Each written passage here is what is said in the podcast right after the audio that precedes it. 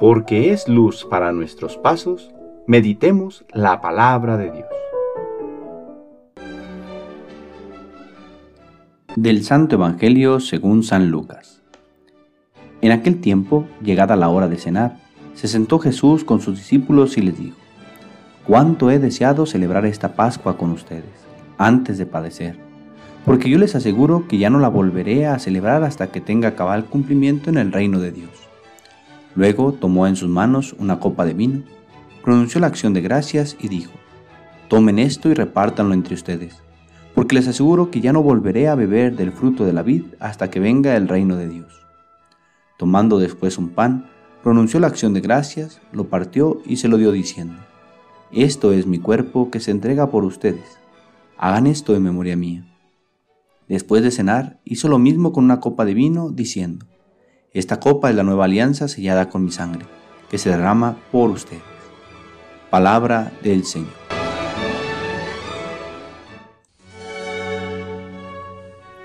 Hoy jueves, posterior a Pentecostés, celebramos la fiesta de Jesucristo, sumo y eterno sacerdote. Celebramos el sacerdocio de Cristo que se entregó una vez y para siempre como ofrenda al Padre, uniendo lo humano con lo divino volviéndose el pontífice, es decir, el puente que une a los hombres con Dios, de quien nos habíamos separado por el pecado. Jesús nos muestra el camino para llegar al Padre a través de su propio sacrificio.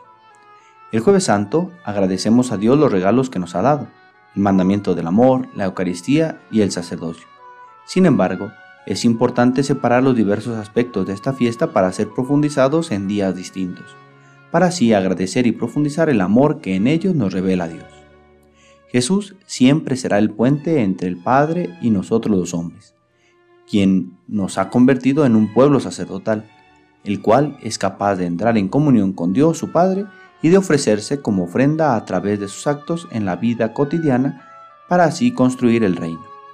Sin embargo, aunque todo el pueblo es sacerdotal, Jesús ha llamado a algunos hermanos de entre los hermanos para consagrarlos a sí mismo con especial cuidado pues ellos serán encargados de perpetuar su sacerdocio a través de la historia. De tal manera que si un sacerdote consagra, es Cristo quien consagra. Si un sacerdote perdona, es Cristo quien perdona. Y así con cada una de las gracias que nos llegan a través del don del sacerdocio ministerial. En medio de este mundo en que tanto se ha desacreditado el ser sacerdote, la fiesta del día de hoy nos hace voltear a Cristo el sumo y eterno sacerdote y pedir para que el testimonio de los sacerdotes que Él ha llamado sea cada día más fiel a aquel quien los consagró. Pues a través de sus manos, de sus palabras, gestos y acciones, se nos da Cristo mismo.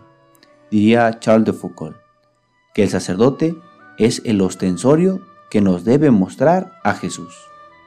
Pidamos porque realmente seamos un pueblo sacerdotal que ayuda y anima con su testimonio a los sacerdotes instituidos por Cristo como cabeza de su pueblo, para que siendo fieles a su ministerio, nos comuniquen la gracia que viene de Dios a nosotros a través de ellos.